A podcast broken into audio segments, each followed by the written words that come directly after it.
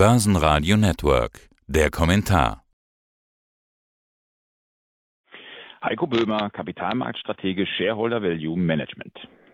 Und mein Name ist Sebastian Leben. Ich melde mich aus dem Börsenradiostudio, wenn auch dem improvisierten Börsenradiostudio, nämlich im, naja, nennen wir es mal halb Homeoffice mit professionellem Equipment, zwar aber nicht aus der Redaktion.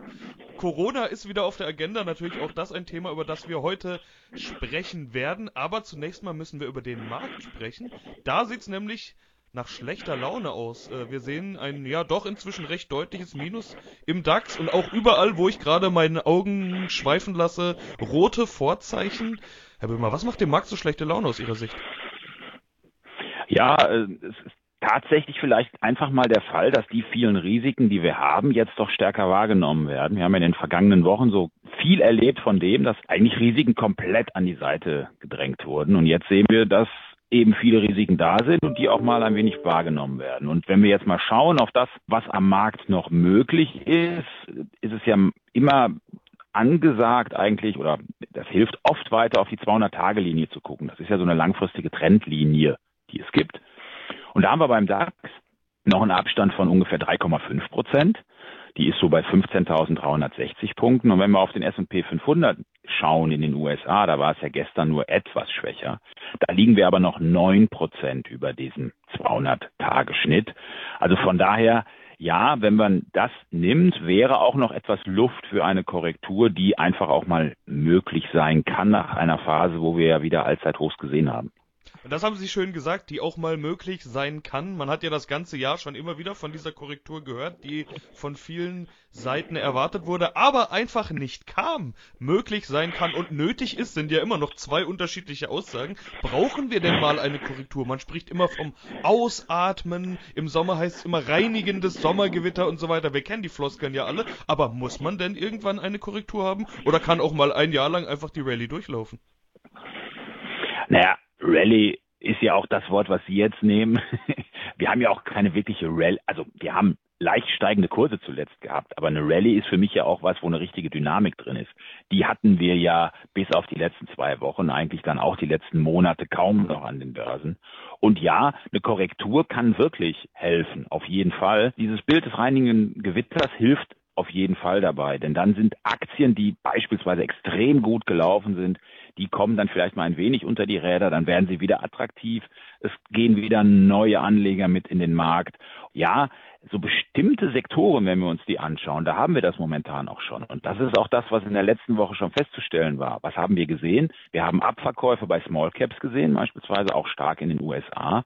Und wir haben einen eigentlichen starken Zufluss wieder gesehen bei den Gewinnern auch in diesem Jahr, also bei diesen Fangaktien aus den USA, die großen Technologiewerte, Facebook, Amazon und so weiter.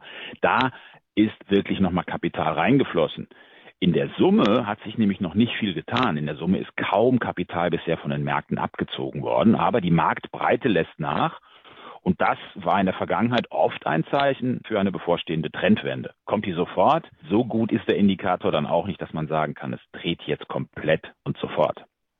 Hat das vielleicht auch was mit Corona zu tun? Sie haben jetzt gesagt, die Risiken werden wieder mehr wahrgenommen. Wir sehen in Europa ja nicht nur in Deutschland, sondern teilweise in anderen Ländern noch strenger. Die Maßnahmen werden wieder fester zugeschnürt, will ich mal sagen. Hier und da ist Lockdown schon wieder kein Begriff mehr, der ausgeschlossen wird, beziehungsweise wir sehen ihn sogar schon und zwar für alle. Das nächste, was passieren könnte, ist, wir sind in einer ähnlichen Situation, wie wir es im vergangenen Jahr waren, dass vielleicht äh, Lieferketten wieder unterbrochen werden, Geschäfte wieder schließen müssen, was ja in der Vergangenheit in diesen Corona-Situationen immer für ja, Rücksetzer gesorgt hat. Ich will jetzt nicht unbedingt über Korrekturen sprechen, aber hier und da hat man tatsächlich Korrekturen gesehen und umgekehrt bestimmte Sektoren, diese sogenannten Stay-at-Home-Aktien, ein Wort, das nur für Corona erfunden wurde, ja, die sind plötzlich wieder gut gelaufen. Kommen wir eventuell wieder in so eine Situation? Die Fang-Aktien zählen ja zum Teil auch als diese Corona-Gewinner und Stay-at-Home-Aktien. Ja, wenn man jetzt sich die Corona-Lage anschaut, dann werden meiner Einschätzung nach wirklich die positiven Aspekte auch noch gar nicht, also natürlich haben wir diese starke Ausweitung der Krankheitszahlen, aber die positiven Aspekte von aufkommenden Medikamenten beispielsweise, die jetzt auch eine Rolle spielen und die auch in den nächsten Monaten uns sicherlich weiterhelfen können, das wird an den Märkten bisher auch kaum wahrgenommen. Und wenn wir in den letzten Winter zurückschauen, dann fing ja eigentlich eine sehr, sehr starke Aufwärtsbewegung mit der Impffantasie an. So ab Dezember ging es ja dann eigentlich wieder deutlich nach oben, auch noch an den Märkten. Also ich glaube, die Marktrisiken durch Corona sind eigentlich gar nicht mehr so groß, weil wir eben schon längere Zeit jetzt damit zu tun haben und ja eigentlich auch klarkommen müssen. Und diese Verschärfung, die wir jetzt sehen, die hat stimmungsmäßig mehr Einfluss eigentlich als wirtschaftlich. Davon ist fast auszugehen in den nächsten Monaten. Und natürlich diese Ungewissheit, die wir alle jetzt seit über anderthalb Jahren immer haben, dass wir nicht wissen, ja, wie die nächsten sechs oder acht Wochen aussehen. Also der Blick aufs Weihnachtsfest, der ist noch sehr, sehr schwer möglich, wie das dann wirklich sein soll. Und genau sowas ist natürlich auch ein Umfeld, in dem man ja vielleicht doch auch eine gewisse Unsicherheit an den Märkten dann spüren wird. Okay, das sind Stimmungsindikatoren. Sie haben ja gerade schon gesagt, drückt mehr auf die Stimmung als auf die Wirtschaft. Was auf die Wirtschaft drückt, ist zum einen die Inflation und zum anderen Punkte, die mit in diese Inflation reinwirken, nämlich Lieferkettenprobleme, Rohstoffpreise sind angestiegen, Energiepreise sind angestiegen. Äh, das sieht man auch alles jetzt in der abgelaufenen Quartalsberichtssaison, dass äh, doch viele Unternehmen vor allen Dingen über Lieferkettenprobleme gesprochen haben, was ja auch wiederum eine Corona-Spätfolge oder Corona-Folge, unmittelbare Corona-Folge ist. Ähm, das dürfte ja dann wiederum doch mehr Auswirkungen auf die Wirtschaft haben und auch auf die Unternehmen. Äh, wie haben Sie diese Berichtssaison verfolgt? Äh, nahezu jedes Unternehmen, das ja irgendwas produziert, konnte davon berichten. Ja, die, insgesamt muss man tatsächlich sagen, dass die Berichtssaison deutlich besser ausgefallen ist als von vielen erwartet. Also wenn man jetzt auch auf die Gewinnschätzung fürs kommende Jahr guckt, dann ist da doch einiges nach oben angepasst worden. Und wir haben auch in unseren Mandaten zum Beispiel gesehen, dass einige Unternehmen wirklich auf Basis von guten Q3-Zahlen sehr, sehr deutlich angestiegen sind. Beispielsweise AB InBev, der große Brauereikonzern, der hatte deutlich bessere als erwartete Zahlen und ist an einem Tag um acht Prozent gestiegen, was für so eine Aktie schon wirklich ungewöhnlich ist. Das Entscheidende ist natürlich jetzt für die Unternehmen, die vor dieser Situation stehen. Sie haben höhere Preise im Einkauf. Wie können sie diese Preise weitergeben oder können sie diese Preise überhaupt an die Kunden weitergeben? Und AB InBev ist hier zum Beispiel ein gutes Beispiel für ein Unternehmen, was in der Lage ist, die Preise sehr gut weiterzugeben.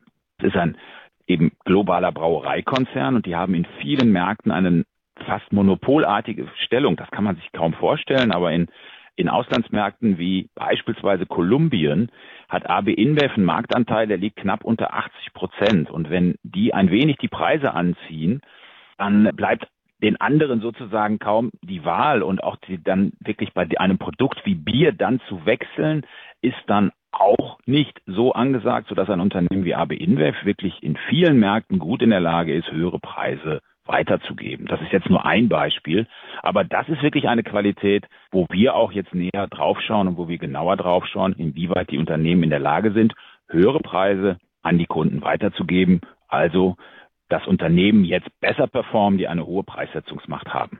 Ja, so ähnlich hatten Sie im letzten Börsenradio-Interview ja auch schon argumentiert, dass Sie den Burggraben oder den Aspekt des Burggrabens noch genauer betont hatten. Und das sind ja die Unternehmen, die dann meistens die Preise doch eher weitergeben können. Die Frage ist nur, sind die jetzt gerade zu kaufen oder ist vielleicht doch erstmal abzuwarten, was die nächsten Wochen und Monate bringen? Bei Rücksetzern werden ja auch gerade solche Unternehmen, die ja häufig nicht unbedingt ganz günstig zu haben sind, ja nochmal günstiger, preiswerter und man könnte dann ein einsteigen? Also wie gehen Sie gerade um mit der Liquiditätsposition? Warten Sie vielleicht ein bisschen ab? Ist jetzt Kaufzeit oder kommt die vielleicht eher noch? Also tendenziell kommt die eher noch. Wir haben jetzt ein wenig den Fuß vom Gas genommen. Wir haben eine Goldposition vor zwei Wochen aufgebaut von fünf Prozent und wir sind jetzt dabei, insgesamt auch die Aktienquote ein wenig zurückzufahren. Einfach auch aus der Erfahrung heraus, dass wir jetzt elfeinhalb Monate gut, äh, fast elf Monate hinter uns haben in diesem Jahr, die wirklich herausragende Ergebnisse ja auch gebracht haben. Und da geht natürlich auch der Blick aufs Jahresende. Und da geht es natürlich auch darum, für unsere Kunden wirklich auch ordentliche Renditen dann am Ende des Jahres ins Ziel zu bringen. Und da ist es wirklich auch mal angesagt, ein bisschen den Fuß vom Gas zu nehmen, denn an der Spitze oben die allerletzten ein, zwei Prozent vielleicht noch rauszuholen, das ist ja möglich, aber schon sehr, sehr schwierig, aber wirklich auch mal zu schauen, dass man dann Gewinne realisiert und ja, in einem so guten Börsenjahr dann auch an einer Grenze zufrieden ist, das ist auch nicht ohne. Denn in diesem Jahr ist die Börse schon wirklich herausragend gut gelaufen. Lange Zeit haben Risiken kaum eine Rolle gespielt. ob das im nächsten Jahr so bleiben wird, das ist wirklich schwer zu sagen.